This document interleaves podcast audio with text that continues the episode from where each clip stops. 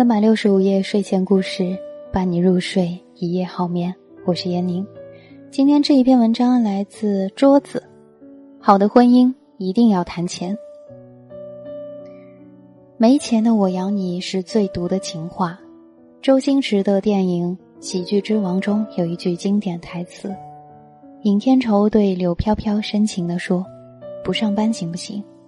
柳飘飘说：“不上班你养我啊。”尹天仇，我养你啊！有多少女人因为这句感人的情话而哭得稀里哗啦？然而到了现实生活中，略微尴尬。重庆二十六岁的冯小姐在广告公司上班，复杂的人际关系和压力让她不堪重负。于是她月薪五千的男朋友说：“辞职吧，我养你。”听了男朋友的话，她颇为感动，于是选择二月底辞职。然而辞职后，很多事情却发生了微妙的变化。每次买了鞋包、化妆品，男友都要质问一遍。有一次，她点了一整份酸菜鱼外卖到家，男友对着一百块钱出头的外卖单直呼太奢侈了，真的养不起了。那一段时间，冯小姐和男友不断吵架，其实说白了都是因为钱。男友表示自己实在是养不起了。女友护肤、化妆、衣帽、鞋包，一日三餐、聚会、游玩，以他每个月五千块钱的工资，根本难以支撑。男子夸下海口，却又无力支撑。网友的讨论也是异常激烈。月薪五千块就敢随便说养人？我一个单身女，月薪一万多都觉得穷的要吃土，他五千还要养女朋友？其实女人以为的我养你。和男人以为的“我养你”大为不同。女人以为男人的“我养你”是那种可以让你在家养花种草、学钢琴、画画、练瑜伽，下午和姐妹逛街喝下午茶、做美甲敷脸的“我养你”。而许多男人心目中的“我养你”是让你在家洗衣做饭、带孩子、孝顺父母，还有传宗接代。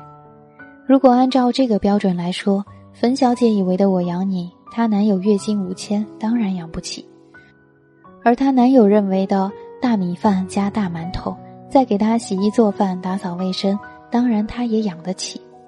所以说到底还是男女之间想法的差异。但是月薪五千就真的是没有金刚钻就别揽瓷器活了。没钱的我养你是最毒的情话。综艺节目《爱情保卫战》的一段视频火了。男孩和女孩恋爱四年多，准备结婚，却因为十五万元的彩礼起了争执。女孩之前从未主动向男孩要求过什么，但是她觉得这次的要求并不过分。自己是家里的独生女，如果没有彩礼，没法跟父母交代，朋友也会看不起她。何况这只是一种形式，钱最终还是会还回来。男孩则情绪激动地说：“钱不能衡量两个人几年的感情。”何况给出去的彩礼总不能指望着能拿回来，两人各执一词，婚礼再也无法推进了。我喜欢涂磊说的话，他说：“现在生活中有两种男人，第一种男人，他特别不喜欢女人跟自己谈钱，你只要是谈钱，你就很物质。他甚至会抱怨现在拜金的女生太多了，我已经结不起婚了。”但是当女生主动提出说“我不要这些东西”的时候，这男生会说：“这是应该的，你不是爱我的人吗？你爱我的人嫁给我就好了，干嘛要在乎我的钱呢？”第二种男人，他会主动跟女人谈钱，他觉得娶一个女人进屋，房子、车、婚纱、戒指等等都是我应该给你准备的，即便女人主动提出来，他也不会觉得过分。他觉得给一个女人好日子就是一个男人的责任，但是当一个女人主动提出说“我不要”的时候，他会非常感激，会觉得我是有福气的，我娶到了一个愿意跟我同甘共苦的女人，我应该好好的感谢她。男人的钱在哪里，心在哪里，愿意主动和你谈钱的男人才是真的爱你。谈钱虽然庸俗，但是他至少能够从一个角度看出一个人是否值得自己去为其付出。幸福的婚姻是你比钱重要。我有一个朋友是做律师的，他说很多夫妻闹离婚都是因为在钱上出了问题，钱比伴侣更重要。他最近接了两个案子，是这样的：丈夫的一个朋友生意亏本，就跟别人借贷，让他做担保人。结果丈夫怕老婆不同意，就悄悄的做了保。结果借款人下落不明，债主找到了作为担保人的丈夫，要求还钱。妻子知道后，一气之下一纸诉状将丈夫告上了法庭，要求离婚。另一个案子是这样的。女人结婚后在家做全职太太，虽然每个月老公都会给她钱，但她却不知道老公每个月挣多少钱，资产有多少。可没想到婚姻遇到了七年之痒，小三插足，她被起诉离婚。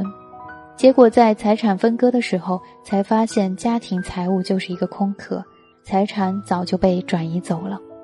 他母亲摇头说：“你怎么这么傻，连家里有多少钱都不知道？这哪是妻子啊！”分明就是保姆。我观察过很多幸福的家庭，他们都是把伴侣看得比钱更重要，有福同享，有债务共同背负，甚至很多男人会把自己的工资卡和家里的钱都交给妻子保管。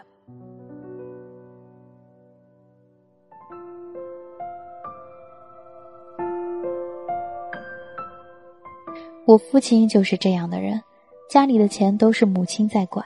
他从来不会过问，只知道大概数字就行。我问他为什么，父亲对我说：“在婚姻中，女人比较容易缺乏安全感，而把钱交给他们保管会增加他们的安全感。本来那些钱就是两个人的，何乐而不为呢？”夫妻本是同林鸟，而那些各自飞的同林鸟，说到底是利益的原因，还是钱的问题。而好的婚姻永远都是你比钱更重要。钱不是婚姻的全部，但是它是过好一段婚姻的前提。好的婚姻一定勇于谈钱。知乎上有一道题：你会嫁给很穷的男人吗？有个答案是这样的：如果一个男人很穷，但让我感觉到有希望、有爱、充满能量，我会嫁给他的。因为我知道有这种能量的男人不会穷太久。贫贱夫妻百事哀，嫁给你穷一阵子可以，穷一辈子。免谈。所以，女人并不是不愿意嫁给穷男人，而是怕嫁给让她穷一辈子，并且觉得理所当然的男人。面包我可以自己买，你给我爱情就好了。可是他不但给不了你爱情，还要分你的面包。你以为找个男人可以遮风避雨，结果你下半生的风雨都是他带来的。文章来自桌子，好的婚姻。一定要谈钱。感谢收听这一期的三百六十五页睡前故事，再会了。